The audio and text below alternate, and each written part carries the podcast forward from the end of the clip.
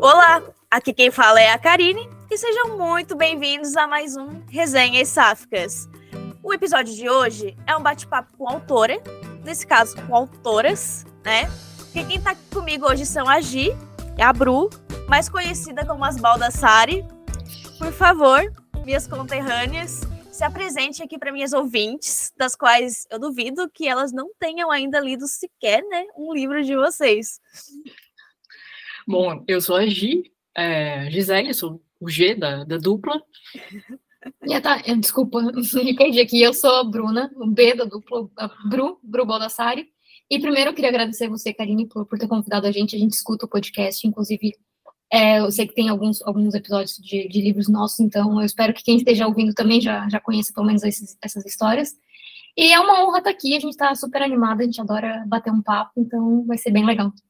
Ah, fechou. Então, a gente, eu também adoro bater papo, então somos três faladeiros aqui no podcast, vamos ver. Talvez tenhamos o um episódio mais longo aqui do Resenhas Sáficas de hoje. Vem aí, vem aí. e, bom, é, nessa semana, né, que a gente está conversando, é, vocês relançaram o livro, é, na verdade era mais uma novela, né? A Princesa uhum. Cap, é, era a Princesa Caputina e a Teoria de, de Apolo. Profecia de Apolo. Profecia de Apolo, ó. E aí agora vocês fizeram o relançamento, né? Como somente a Princesa e o Caputino. E aí eu queria saber, assim, o que, que motivou vocês a relançar esse livro em específico? Certo. Bom, eu acho que ele, ele continua sendo uma novela, né? É, não chegou a virar romance, porque ele está uhum. ainda com 221 páginas, então não chega a configurar romance, mas é, ele aumentou, ele dobrou de tamanho do que ele era originalmente.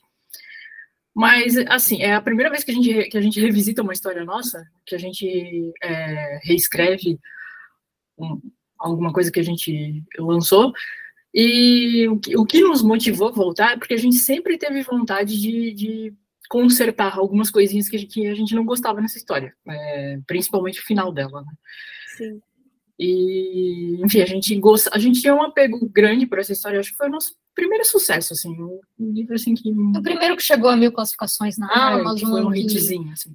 Ele foi o primeiro que, que foi que foi pro Amazon Prime, né, que é um, meio que, que é escolhidos, né? Os livros são escolhidos na Amazon Prime, é, então foi o primeiro nosso que foi selecionado. O primeiro que foi convidado. Mas é, de um tempo para cá, assim, a gente parou de falar um pouco dele porque a gente já estava um pouco insatisfeita com, com, com o rumo que a história tinha tomado. Assim, era, era uma história que tinha pra gente, ela, ela, era, ela era cortada meio que abruptamente no final, assim, a gente meio que deu uma acelerada no final, que a gente queria manter numa noveleta na época, daí Sim. a gente deu uma acelerada um pouquinho no final, e já fazia um tempo que a gente estava um pouco insatisfeito, então a gente parou de falar do livro, e daí, consequentemente, o livro parou de ser.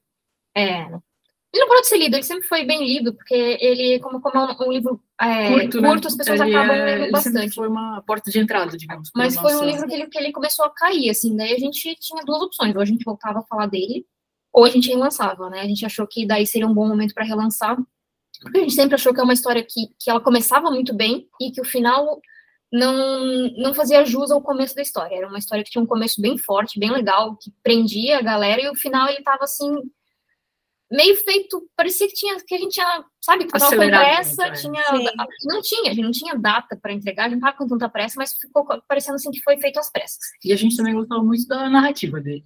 Né?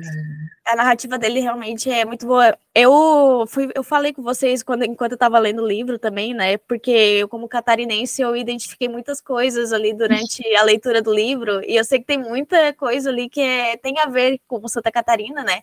Por exemplo, a cidade de Nova Florença é inspirada em Nova Veneza. Tem aqui. Ou em Nova Trento, depois tem Nova vários, também, né? Tem vários novos aqui. Aí eu fiquei assim, nossa, parece muito estar tá falando de Nova Veneza, porque Nova Veneza também é uma cidadezinha bem pequenininha, assim. Nunca tem... estive em Nova Veneza, vou, vou confessar aqui. Mas é, é aqui, Nova Veneza, Nova Trento, o que mais tem é Nova alguma cidade italiana aqui. Né? Exatamente, e são super italianas mesmo, né? E também depois a parte dos canyons, que tem ali em Praia Grande, se eu não me engano, também, é, né? Tem os passeios de balão. Então, à medida que vai lendo ali o livro, eu fui identificando muito esses locais também. Então, eu, como catarinense, né, falando por mim, eu me apeguei muito nesse livro quando eu li. E quando eu li a primeira vez, assim, eu não tive muito. É, quando chegou na parte do final mesmo, tipo, ele, ele acaba com aquela coisa assim. podia ter, ter algo mais, né? A gente, eu queria que fosse um romance para ter algo mais. Mas só a gente, quando está escrevendo alguma história, a gente sabe o que, que a gente pode melhorar ou não, né? E isso é Sim. é muito real. Essa questão de ser, de ser catarinense foi uma coisa que a gente meio que colocou mais na segunda versão, porque a primeira versão ele era. Como, como Nova Florença, na verdade, é, é para ser no Rio Grande do Sul, porque vai ali para Praia Grande, Taibezinho, é, uhum. os Canyons. E a Laura era catarinense, só que era tudo, eram todas cidades fictícias. Aí, para essa segunda versão, a gente quis colocar, porque daí agora a Laura é blumenauense, ela é da nossa cidade. Então, Sim. foi uma coisa que a gente colocou agora e que a gente quis colocar, e a gente trouxe algumas coisas mais catarinense para essa história, que não uhum. tinha tanto, era, era um pouco mais neutra. Daí, nessa versão, ela, ela é mais assumidamente catarinense, por assim dizer, né? Ela, a protagonista. Enquanto a, a Clara, que é o par romântico, é bem gaúcha. Então, ficou bem esse todo mundo que mora em Santa Catarina sabe, né, que tem mais gaúcho aqui do que no Rio Grande do Sul. Então, todo Verdade. catarinense está acostumado a conviver com gaúcho. Então, a gente queria que fizesse bem esse equilíbrio entre, entre, entre as gírias, entre os sotaques, entre os maneirismos, né, porque é parecido, mas é diferente ao mesmo tempo. Então, era uma coisa que a gente queria trazer para essa história, é, reforçar nessa versão. E foi uma das partes mais divertidas, na verdade, de fazer, porque é muito legal brincar com, com as expressões daqui, né? Essa também foi uma. Tinha, tinha isso, né, com essa história. Foi a primeira que a gente ambientou no Brasil. Então, é, tinha esse apego, digamos assim. Apesar de que é, Nova Veneza é inspirada, na verdade, em Bento Gonçalves, mais, né? É mais ali a região dos, dos vinhos e tal. É, e quando elas vão visitar os, os canyons, também não é por baixo, que é em Santa Catarina, é por cima, que é no Rio Grande do Sul. Ela acaba sendo. Ela se passa no Rio Grande do Sul, mas como a, a, mas a tem a participação de uma catarinense. Como a protagonista e narradora catarinense, acaba tendo as expressões catarinenses e a, a estética do Rio Grande do Sul, por assim dizer, né? Sim. Embora Praia Grande fique na fronteira aqui, né? Na, é, fica ali pertinho. Na divisa, na divisa, é. na divisa fica bem na divisa. É, é tanto que ela fala da Rota do Sol, que é aquela rota que vai para Gramado também, né? Então, Isso. quem está é, ambientado assim no sul catarinense está mais ligado assim também nessa, é, nessas ambientações. E eu queria saber, é, eu estou lendo, né, o livro ainda, mas eu queria saber o que, que os leitores ele, que já leram o livro vão ter de diferente nessa nova versão. Assim, mais diferente, assim, que vai dar um. A pessoa vai de cara já vai perceber o começo da história, até assim, cerca de uns 30%, uns 40% da história é, é, é, praticamente igual, elas caminham juntas, assim, pouca coisa mudou, a gente né, deu uma revisada, melhorou algumas coisinhas, mas quase nada mudou, até 40%. De 40% para frente, tem um evento específico que acontece na primeira versão que não acontece na segunda, e daí, como esse evento não acontece, muda o rumo da história toda. Então, dali para frente, é, tem muita cena que a gente conseguiu aproveitar, porque fazia sentido ainda para a história. Então, tem algumas cenas assim que, mesmo mais para frente, que a gente manteve e que quem leu a primeira versão vai lembrar, mas de modo geral, o rumo da história muda a partir de 40% e dali para frente é, os acontecimentos são todos novos, né? Então, desculpa, o, o romance delas acaba mudando, né? O tempo. É, eles tornam uma grande diferença que é, nessa segunda versão é, é, mais um slow burn do que um é, na primeira versão era mais rápido o romance, né? Essa a gente. A gente foi, foi mais. segurou um pouco mais, assim.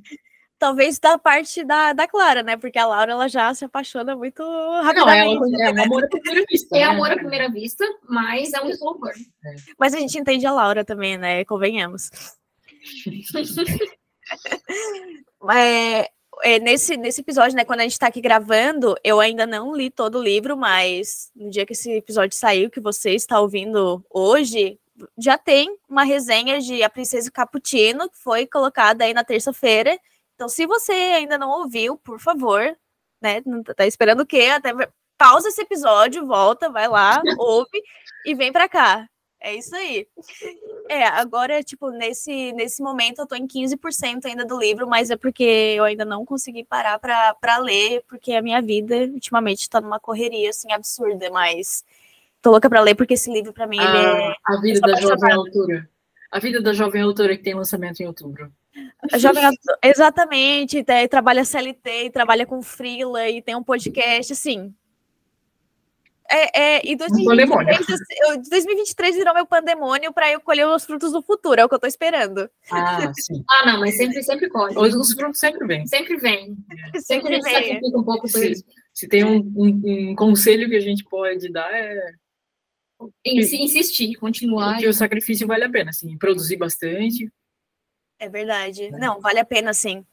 Mas agora saindo um pouquinho da, do assunto da, do relançamento, né? Eu queria conhecer um pouco mais vocês, a história assim de vocês. É, se antes de vocês se conhecerem, ou até mesmo antes de começarem né, a escrever juntas, se vocês individualmente já tinham isso da escrita, né? Se como é que é a história individual de vocês com a escrita? Porque a gente conhece vocês assinando os livros juntas, né? Mas a gente não, não conhece ainda como é que vocês eram antes mesmo de se juntarem. Uh, a gente não escrevia ficção, embora eu tenha lembrado recentemente que quando eu tinha 15 anos, eu participei de, uma, de um concurso de fanfic de Xena. Eu, não, eu nunca tinha escrito nada na minha vida, mas eu queria muito ganhar o box dos DVDs de Xena, pensei, vou escrever. E eu ganhei, então foi a primeira vez que eu escrevi foi para esse concurso, era uma fanfic de Xena. E eu não sei onde está essa história, mas eu, eu, eu, queria muito encontrar, mas eu não. Nem esse box, né? Porque eles nunca te entregaram. É, nem o box, porque o prêmio que eu ganhei nunca foi entregue. Mas eu ganhei. Eu, eu só não tenho provas. mas sumiram com, com, com o box. Mas depois eu comprei o box, mas foi a primeira vez que eu escrevi ficção, eu acho. E aí, sei lá, na escola, assim, tipo, peças de teatro, essas coisas, mas eu nunca tinha escrito ficção. A, acho que a gente também não, né? Não, ficção não. Mas a gente, quando a gente se conheceu, a gente. Não, a gente se conheceu, não. A gente teve um blog um tempo, que a gente, a gente escrevia crônica, né? Coisas de blog ali. Mas é, foi ali que a gente começou a escrever juntos, por assim dizer, né? Que a gente começou, que a gente tinha. É, os textos passavam por nós duas. Eu, uma escrevia, outra revisava e vice-versa. Foi a primeira vez que a gente teve essa experiência de escrever é, como uma dupla. Mas a, a escrita de ficção, ela veio, ela veio muito, muito do além, assim, veio muito ao acaso. Foi, e veio, foi e veio um muito hobby, como um hobby, né, também. Era um hobby, a gente escreveu para passar o tempo. E acabou, enfim, acabou que virou o que é. E o primeiro livro foi Diário de Bordo de uma Impostora, que a gente, foi esse que a gente começou a escrever por hobby levou Sim. dois anos para a gente escrever, né? então é o único que, que, levou tanto tempo, porque escrevia, parava, ficou arquivado ficou, um tempão. Acho que mais de um ano engavetado. Ficou mais de um ano engavetado, até a gente voltar. Mas é, é engraçado, a ficção, ela, pra gente, só existe como GB Baldassari, né? Não, não existe Bruna Baldassari e Gisele Baldassari. É, assim. É, a gente nunca escreveu individualmente e a gente em todos os nossos livros. Na caixinha tem contos que tem pouco mais da mão de uma e a mão da outra, né? Tem Sim. como é uma história pequena, a gente acaba, né, para otimizar, escrevendo duas ao mesmo tempo, mas nunca é só de uma, porque tem edição, daí é outra que edita, então ela pode até ter, né, a gente pode ter escrito uma história, mas várias cenas eu mexia, ou eu escrevi uma história e várias cenas ela mexeu, então não tem nenhuma história que seja só de, só de uma de nós duas. É, e eu nem sei, eu nem sei se para mim teria o mesmo apelo. Eu acho que parte da, da escrita é escrever com agir e passar por esse processo de conversar, de construir, de ter ideia, de, sabe? É, é, é essa parte divertida, a parte que, que faz valer a pena, assim, né? Então, é, eu não, eu não sei. Não, não, acho que não vai ser tão cedo que a gente vai escrever individualmente. É, talvez aconteça, mas não é o nosso foco agora, né? A gente tem muitos planos, muita coisa acontecendo também, enfim. Acho que o nosso trunfo também tá em a gente ser duas, é, duas autoras, duas pessoas escrevendo sobre um, sobre um pseudônimo, né? Então, tipo, a, a gente sempre compara, assim, tipo, uh, todos os benefícios, digamos, que a gente tem em ser duas, com né? Comparado com questão a maioria tempo, dos autores. Questão de, né, de ideias, de, de poder testar uma ideia primeiro com alguém, porque, de, de, certa forma, uma é leitura beta da outra, né? Qualquer cena que eu, que eu escreva, a gente vai ler primeiro, qualquer cena que ela escreveu, eu vou ler primeiro. Então, é, o lado positivo, ele, pra gente, ele é muito maior. Se você está escrevendo com alguém que você não confia, eu acredito que o lado negativo é maior, porque tem com certeza.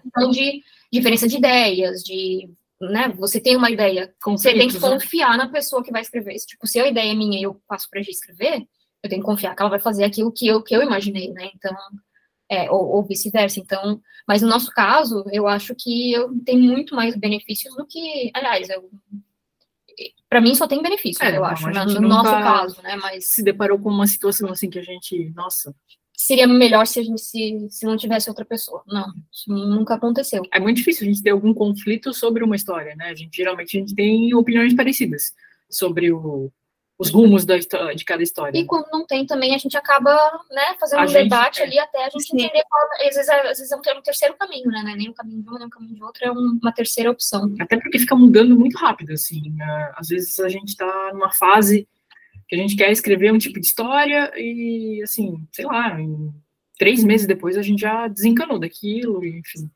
Sim, é, é bom ter vocês duas se escreverem junto por, por, exatamente isso, né? Uma vai discutindo a ideia com a outra, vai é, uma vai acrescentando para outra, na verdade, né? Porque querendo ou não, é, pelo que parece sempre, é, vocês têm bastante sinergia, tanto como um casal quanto como uma dupla de escritoras.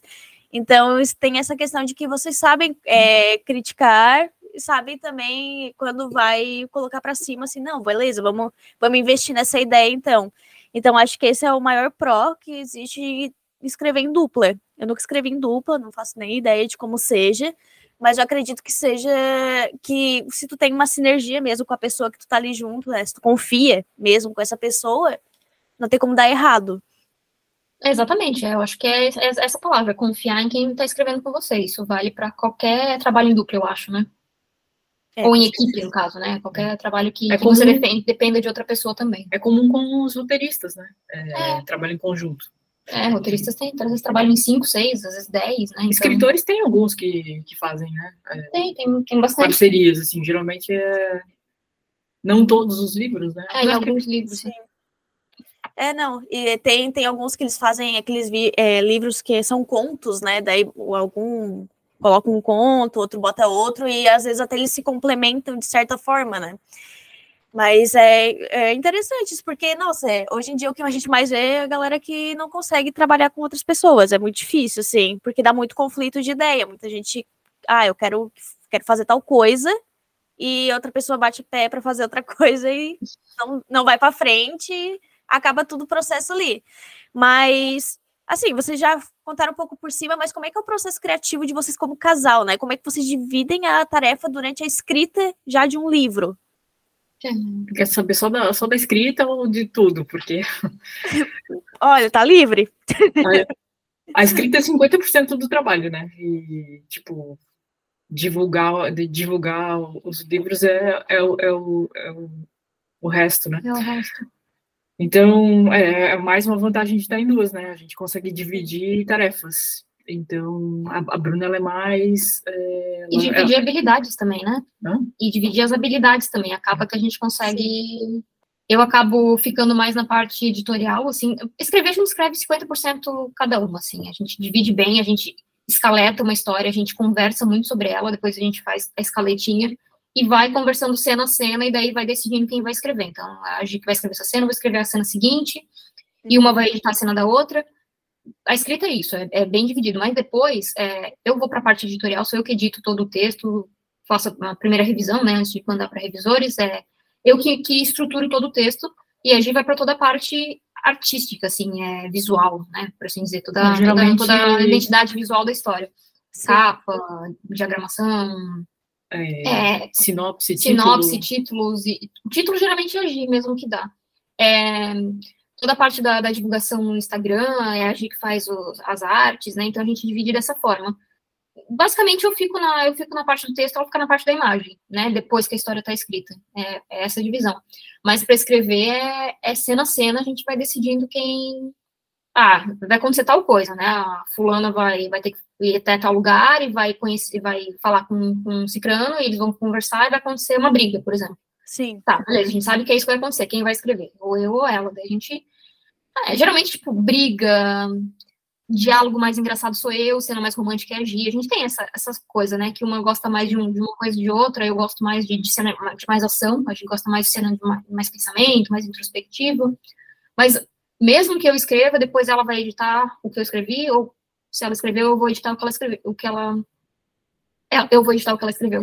Então Entendi. vai ficar sempre com, a cara das duas, assim. É. E as decisões mais importantes a gente sempre toma em conjunto, é, né? Toma em conjunto. É, é a, a, capa, capas, capas, ilustrações, enfim, essas coisas que parecem simples, parece que a gente só precisa contratar uma pessoa para fazer, mas não, dá bastante trabalho, você tem que brifar tudo detalhadamente. É, as cores têm que combinar. É, aí, aí, vem, talvez, não, não é um problema de trabalhar em dupla, mas é uma questão a mais, né? Como todas as artes têm que passar, nós duas temos que gostar. E nós duas somos muito chatas, somos muito chatas. Assim. Não, a gente então, é a gente, né? Ah, vou melhorar, vou mexer nisso Sim. aqui. Daí eu quero mexer no cabelo, a gente quer mexer na mão. Então já são duas coisas para mexer. Né? E, e até é. acertar, então, vai, né, essa ah, questão... Vai ter que agradar nós duas. Essa então. questão da, da, de depender de mais uma terceira pessoa, no caso, né? Então, de uma ilustradora, também vai passar por nós duas, as duas têm que aprovar, então é um pouquinho mais, mais detalhado, assim. Mas a gente trabalha com duas artistas maravilhosas, que são fazem as mudanças que a gente quer, são super atenciosas e, enfim. E pacientes. E são muito talentosas, né? Então já ajuda também. É Mas é verdade. É... Eu acompanho ali, é, é a Mandinha, né? É a Mandinha, né? Que é a... a Mandinha e a, e a, a Luísa Fantinella. É, não, elas são realmente muito talentosas. E também, assim, depois de um tempo, vocês acabam tendo também essas parcerias com pessoas mais a longo prazo, as pessoas vão cada vez mais entendendo vocês, os gostos de vocês também. Isso é bem legal, de não foi assim premeditado, mas foi acontecendo. A gente começou a fazer coisas com elas e, e, e foi mantendo essa parceria, a gente gostou, foi mantendo. E até para criar uma identidade visual e tal, então é, é bem interessante mesmo. Sim. É, talvez para elas seja mais difícil trabalhar com uma dupla do que para a gente trabalhar em dupla, né? Talvez para elas ter que mandar para duas pessoas aprovarem, talvez leve um pouco mais de tempo do que quando tá trabalhando com. Mas depende da pessoa, né? Tem gente que pede um monte de alteração. Ah, geralmente sozinho, a gente também né? entra em consenso antes de é. responder elas, né? Sim, mas é que às, vezes, às vezes, você quer mudar uma coisa, eu quero mudar outra, então já são duas coisas para mudar. Em né? vez de uma, né? É, em vez de uma, talvez seria só uma coisa, vai ser duas. É.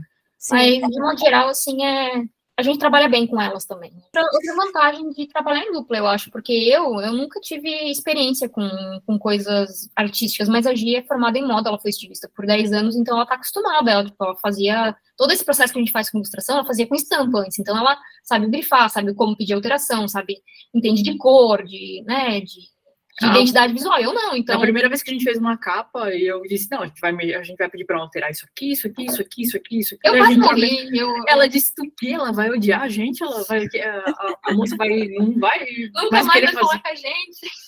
E, enfim, era, foi a nossa primeira capista lá, né? Ela fez duas capas nossas. Né? Fez duas capas, é. Ela aceitou fazer outra né, é, depois. Não, não é, foi tão ruim. Mas ela não, é, eu, eu, vocês. eu não tinha esse, esse know-how, assim. Então, é uma vantagem de ter alguém que tem, entende? Então. É, e a Bruna, por outro lado, ela é formada em psicologia, que é, é. não sei onde que eu vi que era a, a, profissão número um dos escritores, né? Tipo, a primeira opção de. É, era um estudo de uma universidade, era um, uma coisa, uma matéria bem legal, assim, falando que é, se tu quer ser escritor, se a tua Psicologia é uma das faculdades para se fazer. É a, é, a, é a, faculdade número um, né? À frente de letras e, qualquer, e jornalismo, e, enfim, essas que são as comuns, né? Uhum. Mas. É, né? Por questão de, de, de conhecer a, e... mente é, entender o comportamento humano, assim, né? Realmente, a psicologia faz muito, muito sentido. Inclusive, é uma das áreas que, que super me atraem também, apesar de que eu não vou fazer uma faculdade de psicologia, né? Nessa altura da vida não vou fazer outra. Mas é que, como eu trabalho com marketing, eu trabalho com comportamento humano também, né? Então é uma área que muito, muito me agrada também. E ela ajuda muito, deve, ajuda, deve te ajudar muito ainda, porque você é formada, né? Nessa questão de, da escrita, exatamente por isso, né? Consegue trazer essa questão do, de pensamentos, sentimentos de uma forma até mais aprofundada e traduzida de uma forma até mais fácil, né? Às vezes para as pessoas. Que às vezes, por exemplo, eu não tenho estudo em psicologia, às vezes eu quero é, transcrever uma emoção ali da, da minha personagem, eu não sei como dizer aquilo. Às vezes eu falo, eu sinto como, como algo muito íntimo meu, mas poxa, como é que eu como, sabe, que eu vou, vou puxar essa, essas palavras. Às vezes falta até o vocabulário para isso. Mas aí nessa questão da psicologia realmente faz muito sentido, assim. Geralmente o pessoal acha que é letras, né? Ou até uma, alguma coisa nesse sentido. Eu acho que letras talvez seja mais para trabalhar com revisão de texto, com preparação de texto, mais do que com escrita narrativa, né? Porque acho que escrita criativa, quer dizer. Tradução. Eu acho que escrita criativa tem outras, né? Que eu acho que, que talvez sejam mais úteis do que, do que letras, no fim das contas. Várias, né? Não só psicologia, mas eu acho que tem outras faculdades que talvez sejam mais úteis do que letras. Mas letras é um curso maravilhoso para se fazer, né? Se você quer trabalhar com texto, é o, é o é. curso para você fazer. Ninguém está falando que você se você faz letras, por favor, não tranque o curso por causa desse podcast. Não se sinta ofendido, por favor. Não, o que eu quero dizer é que letras é, é a profissão mais comum, assim, né? É, para quem pensa em seguir carreira como escritor. É, ou letras, ou jornalismo, né? Tem, exatamente. Geralmente são essas as profissões.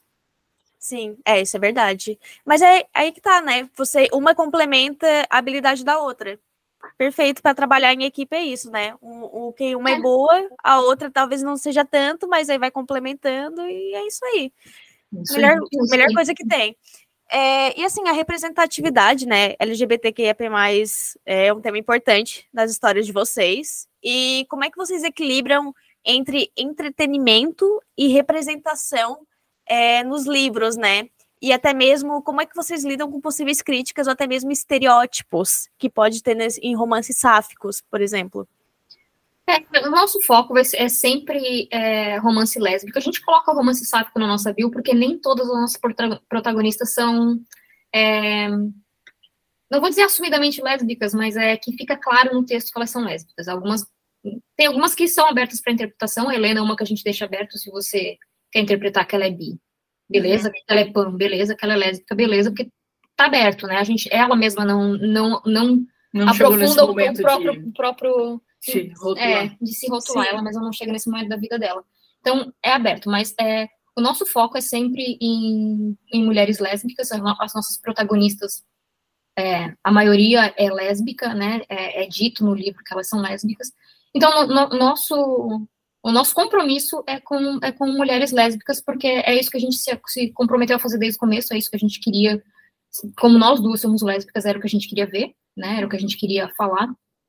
E eu acho que quando você tem um compromisso com, com algo que é tão íntimo seu, né, no nosso caso, com a nossa sexualidade, é, eu acho que a, a representatividade, ela, vem, sabe, de uma maneira fluida, naturalmente, assim, quase que automática, né, porque é, as nossas histórias são na maioria dos casos, comédias românticas. Então, é, o primeiro o primeiro pilar é o entretenimento, o segundo é a representatividade sáfica barra lésbica. Então, é, eu, a gente não, não, não tenta é, passar é, por um fazer a história por um viés assim mais educativo, por exemplo, né? A gente não tenta explicar para as pessoas como que é a vivência de uma mulher lésbica. Tem histórias para isso e tem histórias que fazem isso muito bem, né? E que, que propósito é esse. Não é o nosso caso, mas eu acho que como a protagonista, ela, elas têm algo que é tão íntimo nosso, acaba que se você não nunca viu uma mulher lésbica na sua vida e você vai ler a história, você vai vai, vai entender como é que é, né, a vivência, a vivência dessa, dessas mulheres. Então, a gente não, não tem essa preocupação de tentar fazer uma representatividade é, educa, educacional ou de tentar Sim. levantar uma bandeira de uma forma é, que, que querer educar um público leigo, né? É, um público hétero cisnormativo. Isso. Mas é, eu acho que vem natural, assim, eu acho que faz parte porque é o que a personagem é, sabe? É, é a essência dela, mas a gente sempre quer que a, que a personagem seja mais do que a sexualidade dela, que ela seja, que ela represente, que ela represente a... uma, uma pessoa completa, né? Não só uma esfera da não, não ser humano. Tipo, uma pessoa na sua vida cotidiana, vivendo as coisas normais, né? E sendo uma pessoa como outra pessoa qualquer. Né? Sim, tipo... somente sendo uma característica dela e é isso aí, né? É, sendo uma parte da vida dela, né? Assim como, como eu sou psicóloga também, eu também sou lésbica. Não sou só uma coisa ou só outra. E não sou metade do dia eu sou uma coisa, metade do dia, outra metade eu sou outra, né? A gente é várias coisas o tempo todo. E é por isso também que a gente não escreve tantas histórias, a gente até até a da caixinha desse mês é, é, é uma história de, de descoberta e tal, mas né, nunca foi o nosso foco, porque a, a, gente queria esse, esse momento do. É, as lésbicas vivendo a vida delas, assim, é, Sim, não, não, né? não mais uma história de saída de armário ou de até porque, homofobia. É, até porque a gente começou a escrever, a gente já estava assim nos 20 todos, né? A gente já, tava, já tinha passado muito da, da época de sair do armário.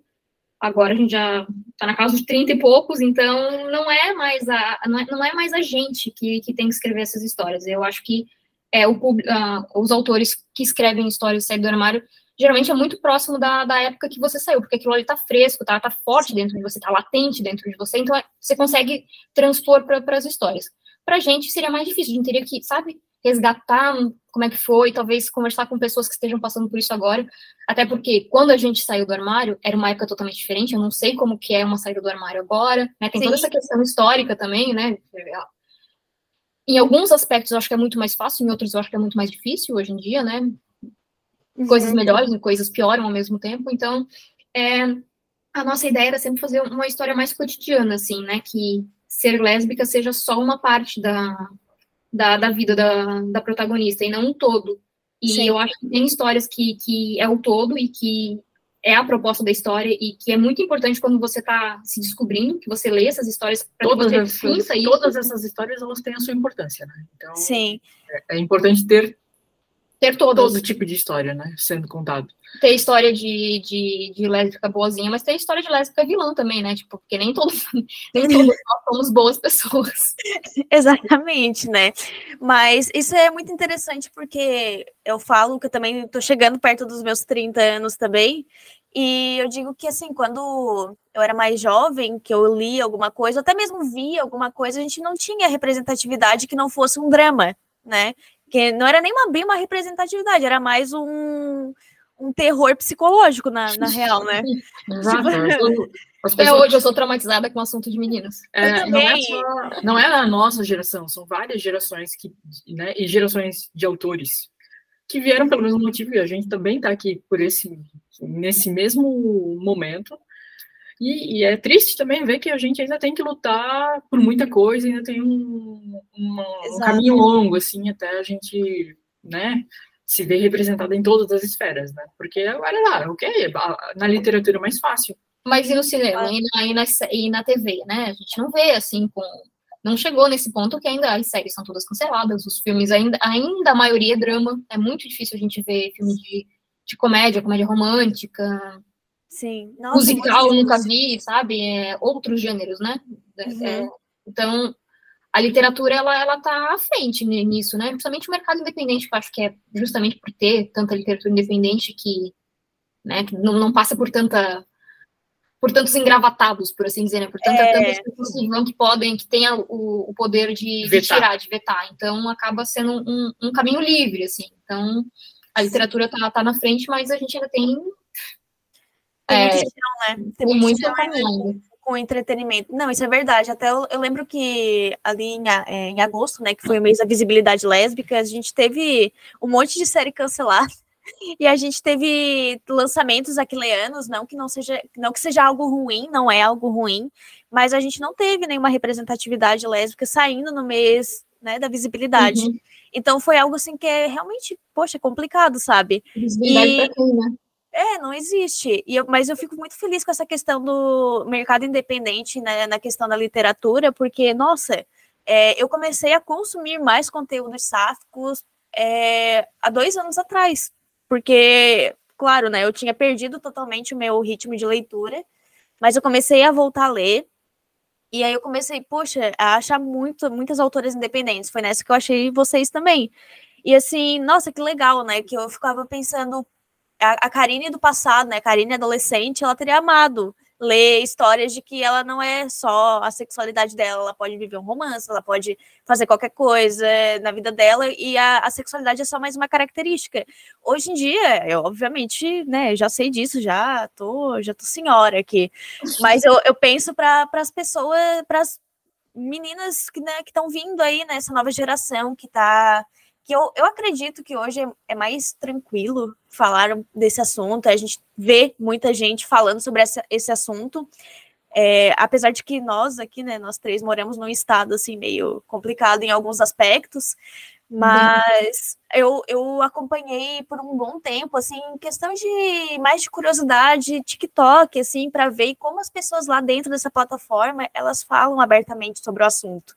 E na nossa nosso tempo esse, esse assunto não era falado, era nossa, quando eu me assumi eu não conhecia um, uma lésbica, sabe? Era eu. E eu assim, uhum. nossa, só tem eu, sou alienígena aqui.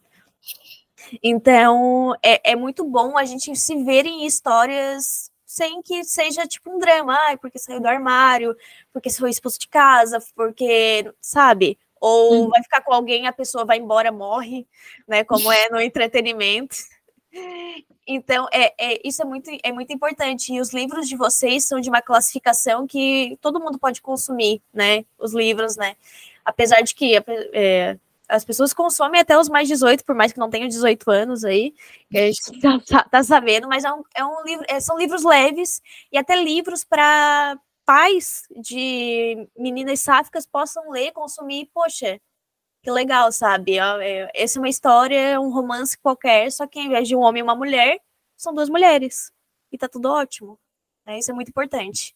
E assim, sendo um casal criativo, como é que vocês lidam com divergências criativas, né? Existem momentos que vocês discordam sobre a direção de uma história e como isso acaba sendo resolvido, né? Vocês falaram antes que tem, às vezes, acaba pegando um terceiro viés, mas já aconteceu, às vezes, de vocês estarem escrevendo uma história e uma pensa numa coisa, outra pensa em outra, no fim, não saiu nada a ver com cada o que uma pensou?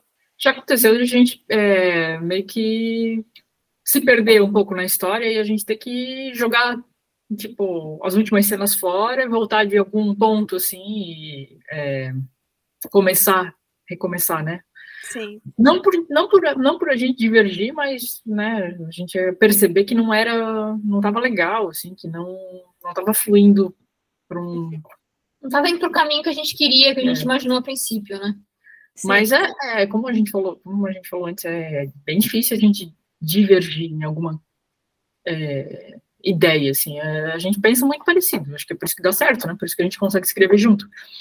Mas é, às vezes, assim, é, é mais comum a gente ter opiniões diferentes, assim, ah, eu queria, eu penso numa capa assim, às vezes a Bruna tem outra ideia, tem outra, outra coisa na cabeça, a gente vai conversando até ajustar, né, mas...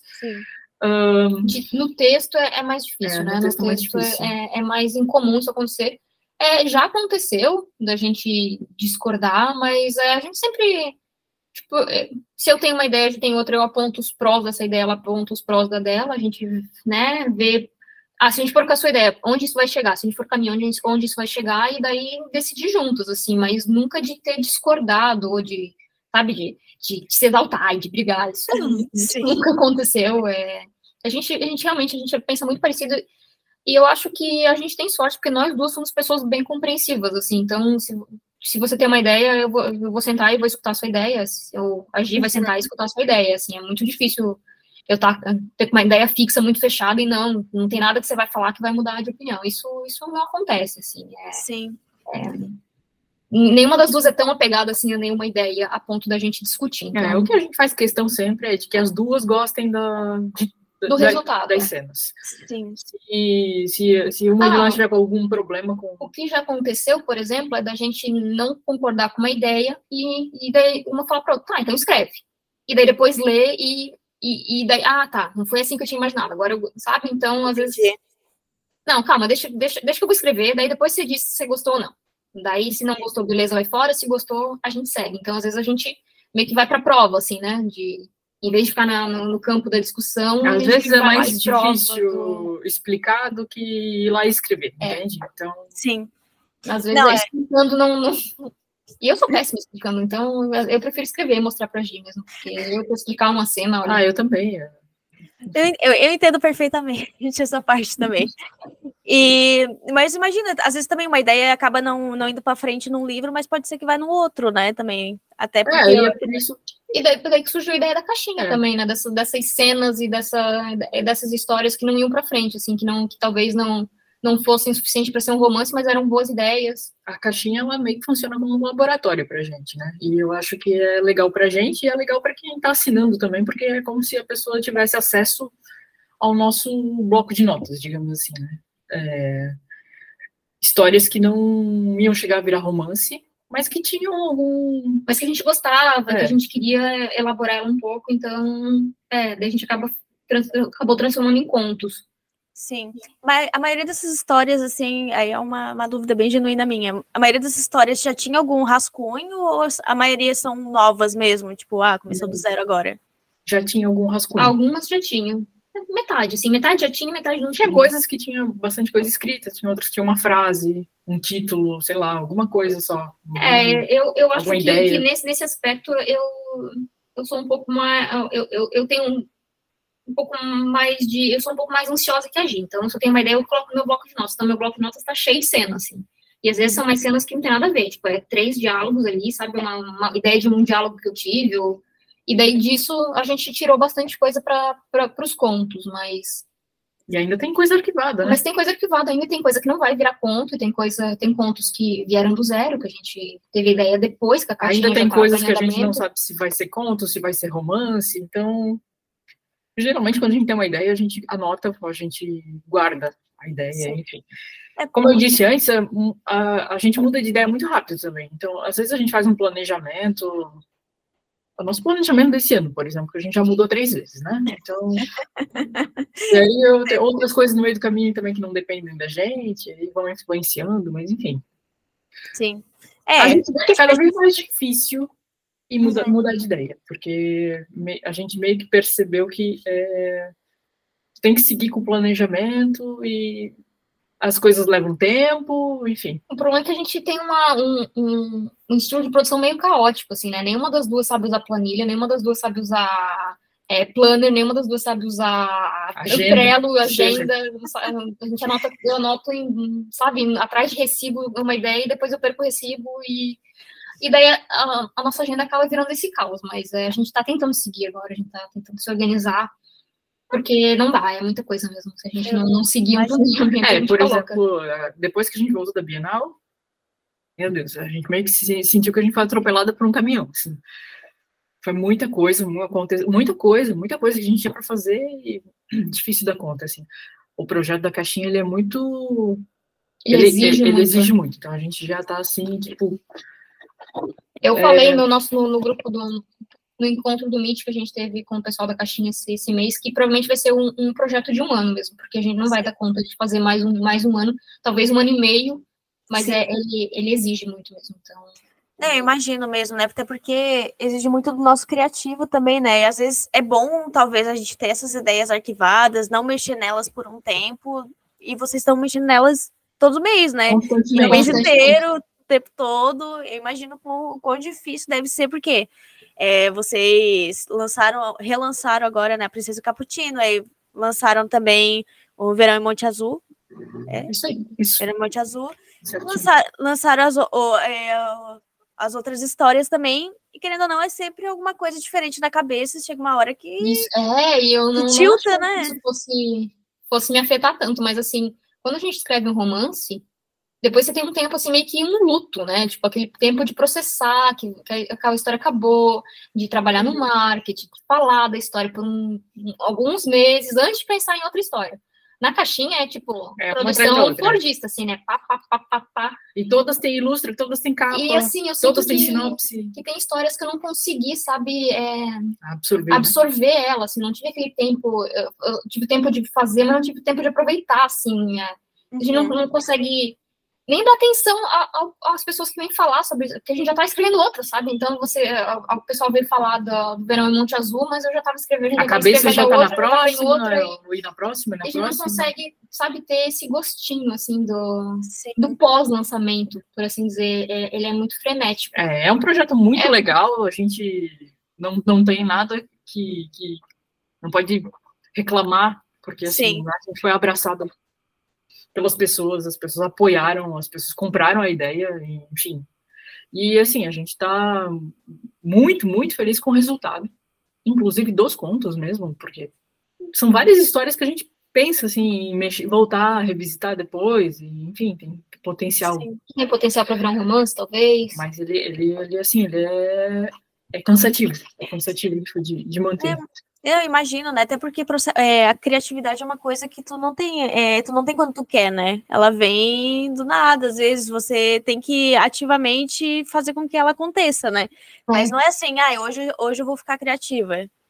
Hoje eu vou escrever muito não, bem. Às vezes não dá. E esse negócio de escrever vários contos, ele também, tipo, eu tenho várias ideias no meu, no meu bloco de notas. Às vezes eu tô escrevendo um conto, uhum. mas eu tô com a ideia com a cabeça em outro, sabe? Mas eu tenho que acabar aquele ali, porque aquele ali é pro a gente não, a gente não tá, assim, nesse, nesse momento de esse é para o mês que vem, porque a gente está com alguns, gente... alguns pontos à frente, mas assim, Sim. o tempo passa assim, se a gente sentar para para olhar os passarinhos, já, já vai ser um por mês, assim, né? Então a gente não pode deixar esse espaço de tempo que a gente mesma se deu diminuir. Então, acaba, a gente trabalha como se fosse para o mês que vem, né? Esse e como a gente próximo. tem que, né, a gente precisa passar para as meninas fazer capa, fazer ilustra, então tem que ter uma antecedência também, né? Com então, certeza.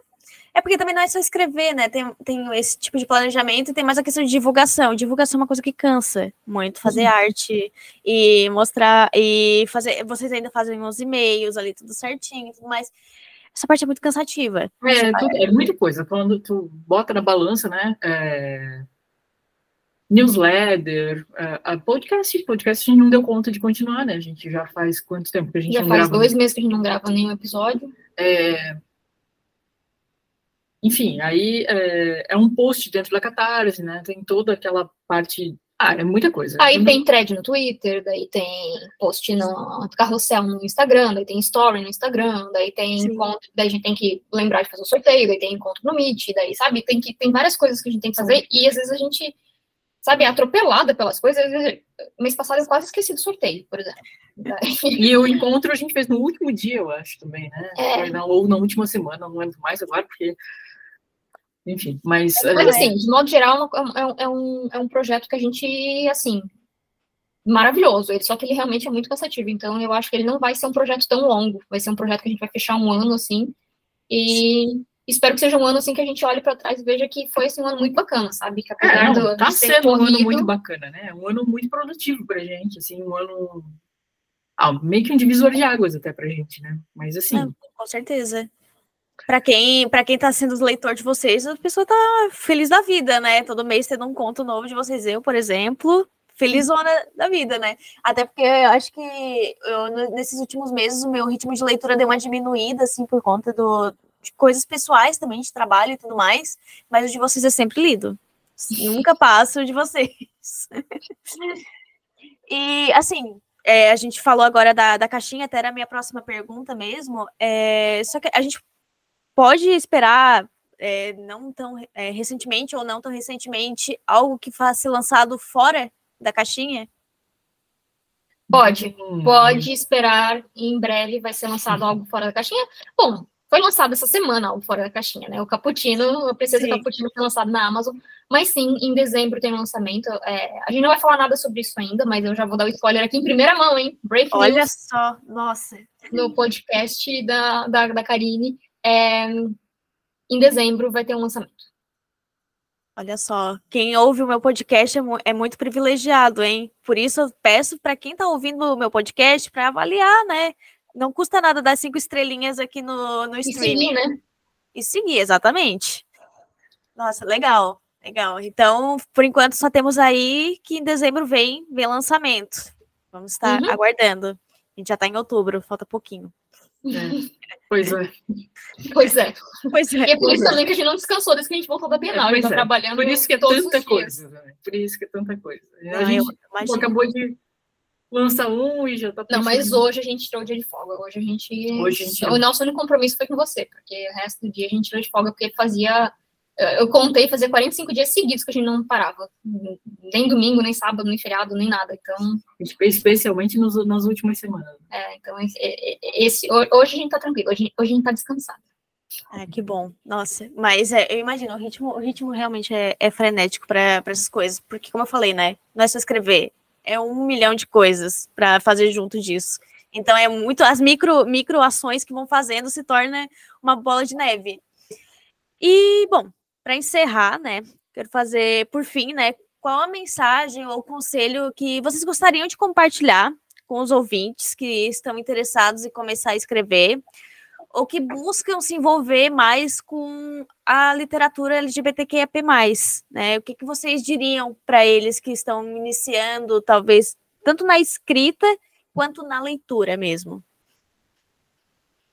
É, para quem está escrevendo, eu acho que um conselho que a gente dá é de persistir, assim, porque às vezes dá, muitas vezes a gente acha que não vai dar resultado, que não vai chegar a lugar nenhum, que sabe que é muito trabalho e pouco retorno, mas não é. Tipo, Muitas vezes a gente acha que, acha que a gente está falando sozinho, que não tem ninguém lendo, que tu está postando e não tem ninguém ali do outro lado. A gente, também, a gente passou por isso também muito tempo. Hum. Enfim. É, mas o conselho é, é, Em frente, né? Exatamente. Seguir, é, fazer aquilo que você gosta, fazer.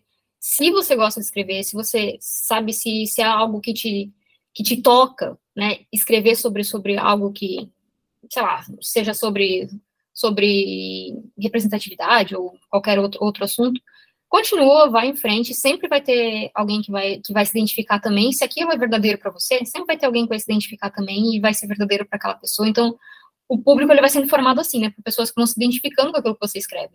É, e às vezes, é, e, e, eu já ouvi assim, ah, porque com a comédia ninguém se identifica. Se identifica também, sabe? As pessoas, elas não se veem só no drama, elas se veem no romance, se veem na comédia, se veem em todos, o, o todos os gêneros literários. Então, é, o conselho é, é fazer aquilo que você gosta, persistir, escrever aquilo que é verdadeiro para você, cuidar para não ficar caindo nas armadilhas do o que está na moda, escreve aquilo que é verdadeiro para você. É, sabe, escolhe aquilo que, que, que, te toca e vai e, e, foca naquilo. Não, não, não tenta abrir para tudo, porque às vezes, sabe, tipo, você vai porque, ah, porque isso aqui tá vendendo bem. É, é, é, eu acho que é aí que, é o que, que a pessoa perde a motivação, sabe? Faz aquilo que é verdadeiro para você, escreve sobre aquilo que, que você sabe falar, aquilo, aquilo que te toca de verdade. E eu acho e que não tem assim, né? sabe? O, o, mercado literário ele tem muitas armadilhas, assim, né? Por exemplo, é, às vezes tem muito autor iniciante que faz escolhas ruins, né? Tipo, colocar uma obra numa editora que não é uma editora, que é só, só tá... É uma gráfica disfarçada, né? É, que só tá querendo é, se aproveitar do teu... do teu dinheiro, na verdade, né? E é, isso acontece geralmente por ansiedade, por, por inexperiência, então é importante estudar muito, pesquisar muito o mercado, é, e também se blindar um pouco desse pensamento negativo, sabe? Ah, é, a gente vê no Twitter muita gente se queixando, sabe? Dizendo que é impossível, que não, não dá para viver de escrita no Brasil, não sei o E é, às vezes é difícil, mas difícil não é impossível. É e, mesmo, mas... e, e, é um mercado que, quando você consegue é, falar com outra pessoa, quando, quando você consegue que um público te escute, dali para frente só vai crescer, sabe? O público ele não vai diminuir, só vai crescer. Então, foca em, em, falar com pessoas que querem ouvir aquilo que você quer dizer. E, sabe? E outra coisa que a gente aprendeu é que a maioria dos leitores não são Instagramers, não são twitteiros, não são, são pessoas que não falam com você, que você nem sabe que elas estão ali, mas elas estão ali. Elas estão lendo suas histórias, talvez elas não façam resenha, talvez elas não venham na sua DM te dizer isso. Às vezes elas vão vir uma vez, uma vez na vida inteira vez, na tua DM te mandar uma mensagem. Elas estão lendo suas histórias, elas estão te acompanhando, porque eu, por exemplo, é, se a gente não, não escrevesse, eu provavelmente não, não falaria com nenhum autor das histórias que eu leio. É, porque eu sou uma pessoa mais tímida, mas sabe? É, a maioria livro, das pessoas é mais fechada, ele né? To, ele falou comigo, é. tipo, é uma coisa muito íntima você falar de um livro que você gostou, sabe? Mesmo que seja com o autor, né? Às vezes você gostou e você quer guardar para você. Você não quer compartilhar nem com o autor. Então, não é porque não tem ninguém falando com você ali que não tem ninguém te lendo. Então, eu acho que essa, esse é um bom conselho, porque no começo parece que não tem ninguém lendo, mas e é sempre bom, tem. E é sempre bom tu falar muito do teu livro, mostrar a história, né? E, e, e, mostrar as tuas opiniões também, porque essa, essa identificação ela vai vir através da, né? A pessoa ela só vai saber que ela que ela tem as mesmas, que ela pensa parecido contigo, se ela souber o que tu pensa, né? Às vezes as pessoas elas se fecham muito, então Sim. Ah, bom, esse conselho também não é muito bom, a gente é meio fechadinha, né? É, a gente também não é, não é as autoras mais abertas, assim, que fala, que dá, dá a nossa opinião de tudo, mas é porque a gente é, é, é realmente um pouco mais fechada, assim, a gente é mais, mais tímida. Mas, mas é, é um bom conselho, é, e outra... é acreditar que tem gente ali te, te, te vendo, te é. ouvindo. E por fim, uma coisa que a gente sempre fala é produzir bastante, porque a gente nota que é um, uma coisa que foi importante pra gente ter muitas histórias publicadas, né? A gente foi aprendendo muito com cada uma delas, em todos os âmbitos, assim, não só não só na escrita, né? Mas é, a Amazon é um universo à parte, também tem que estudar ela, né? Tipo, saber o que que o que que aquela ferramenta ali pode te oferecer, porque se ela for bem explorada, ela vai te abrir portas também. É um hoje em dia tu poder publicar independente é uma vantagem enorme que é muito muito recente, mas é. que isso é, isso é verdade. Inclusive, você não paga nada para poder publicar ali para a Amazon, né? Na verdade, você pode ainda receber um, um, certo dinheiro. Não é ainda aquela coisa, né? Mas a gente sabe que pode. E muita gente ainda acha que para ser um autor, né? precisa ter um livro publicado, tem que ter ele na mão, assim, tem muita gente que pensa desse jeito ainda. Eu pensava desse jeito até uns três, quatro anos atrás. Hoje em dia Nossa, já. É, exato. Hoje em dia a gente já sabe, não, não é bem assim. Eu posso posso é, botar meu livro numa plataforma, as pessoas podem acessar do, do Kindle delas, do celular delas, do computador delas, e tá ótimo. Elas estão lendo uma história minha. Então, e também tem essa questão de é, a pessoa é, ter essa constância, né? Ela sentir que ela, tá, que ela é lida por outras pessoas, porque a gente tem uma tendência muito forte a, a, a se basear pela régua do outro, mas a gente não. A gente tá vendo só o final que a pessoa já conquistou não o que, que ela já teve antes de chegar até onde ela chegou, né? É uma questão muito de autossabotagem isso também, né? Com certeza. Mas Acontece muito, né? Acontece muito. É... Eu acho que quem chega novo no mercado se assusta bastante, assim, com as limitações, né? Digamos, a gente mesmo, quando a gente escreveu o primeiro livro, a gente não, não, não nem imaginava que existia uma coisa chamada KDP. A gente achava que para publicar um livro era naquele sistema tradicional. tradicional. Sim. Mas eu acho que uma coisa bacana é você olhar quem quem está há mais tempo como inspiração, mas você só comparar com você mesmo, assim, sabe? Se comparar com o que você já fez e com o que você já seguiu, nunca se comparar com quem está ali há muito tempo ralando, sabe? Porque é, dificilmente a pessoa vai colocar todos os perrengues que ela passou, que ela vai te dizer quais, mas certamente ela passou por muitos, talvez os mesmos que você, talvez outros diferentes, mas sim não é fácil para ninguém, não vem de graça para ninguém, então nunca se compare com alguém que está muito tempo ali, porque é, é, uma sabotagem. A pessoa passou por muita coisa para estar tá ali, e você também pode chegar se você focar no seu ali, né? Porque olhar para quem está tá na frente às vezes dói, sabe? E você se perde também, porque você não consegue ver o caminho, você vê o caminho, né? Vê, vê, vê lá na frente, você perde a trilha que você está seguindo. Então, usa quem está mais tempo como inspiração, mas só se compara com você mesmo e, e faz aquilo que você gosta e, e bola para frente.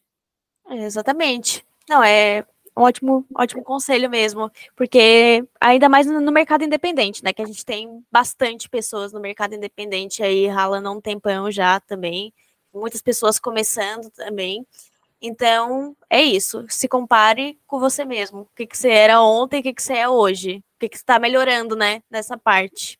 Meninas, muito obrigada pela participação de vocês aqui no Resenhas. Eu confesso que trazer vocês aqui já era minha vontade desde que eu comecei ali o papo com a autora, com a Ana.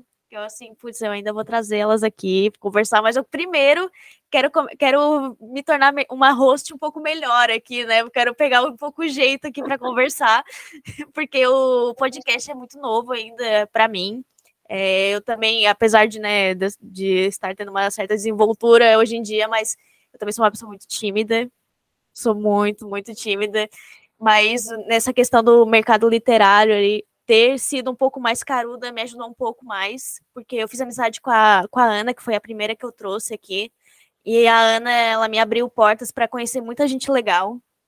E também eu acabei ficando mais desenvolta, assim, né? Não, vou, vou puxar assunto mais com as pessoas, vou, vou atrás, né? E aí eu comecei o podcast também pela questão de, de ter achado o mercado independente muito interessante, ainda mais sáfico, né? Pela questão de a gente não ter coisas sáficas acontecendo, parece, né? Que tudo é cancelado, não existe mesmo. Assim, nossa, eu quero, quero dar é, visibilidade para as autoras é, independentes, de um certo modo. Eu também não tenho visibilidade ainda, mas um dia, quem sabe, pelo menos eu falo de, desses conteúdos, né? E eu comecei o podcast exatamente porque eu não tinha com quem falar. Então, agora a gente, é, eu fico muito feliz que vocês tenham vindo, porque eu, leio, eu gosto muito da, da escrita de vocês, não é, não é puxando saco mesmo, é tipo admiração mesmo. Eu gosto muito de comédia romântica, eu me identifico muito com o humor da, das protagonistas, que são sempre aquele humor mais ácido, assim, uma coisa. Eu amo, de verdade, assim.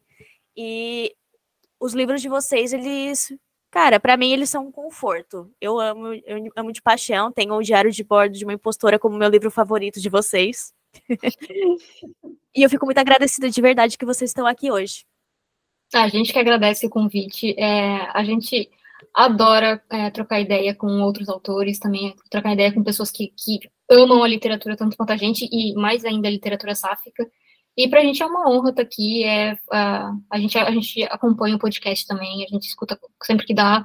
É, esses dias a gente escutou tomando café da manhã, inclusive o, aquele que, que vocês estavam falando do. Pitada de sorte? Uma pitada de sorte, é? Uma pitada de sorte. É... Ah, foi, foi o que teve lá um viés. Eu tava um escutando e a gente disse, e a gente disse, não, mas coloca aí, vamos ver, a gente colocou na Alexa para escutar, foi, enquanto a gente tomava café da manhã, foi super legal. É, a gente tomou café da manhã contigo. A gente tomou café da manhã ah, com vocês, é, na verdade. Perfeito. Uma convidada. Como é que era isso. mesmo? Era a Carol. A Carol, isso. Isso. Mas, ela tava louca para falar sobre aquele, o livro. Eu insisti um monte para ela terminar o livro logo, porque eu queria muito fazer a resenha já do, do Uma Pitada de Sorte. Eu assim, não, Carol, lê logo esse livro, eu sei que tu vai gostar também, bora. Aí ela leu, eu assim, amiga, a gente precisa conversar sobre esse livro agora. Mas a gente queria agradecer o convite. É... É, a gente ficou muito feliz com esse convite, porque a, a gente sempre gosta de conversar contigo. É, muito obrigada. e a gente, a, a, gente adora que você também é catarinense e que entende as nossas, as nossas gírias. Sim, nossa, inclusive estou me divertindo muito com a Princesa Capitino. Muito, muito, muito com as gírias. Tá maravilhoso. As gírias estrambólicas ali. Mas então é isso, gente. Obrigada também quem está ouvindo. O Resenhas de hoje fica por aqui. Eu espero que vocês tenham gostado, porque eu amei o episódio de hoje. E, de novo, não esqueçam de avaliar o programa na sua plataforma de streaming favorita, que também permite avaliação, né? Porque eu sei que nem todas dá de avaliar. Um grande abraço, nos vemos no próximo episódio e tchau!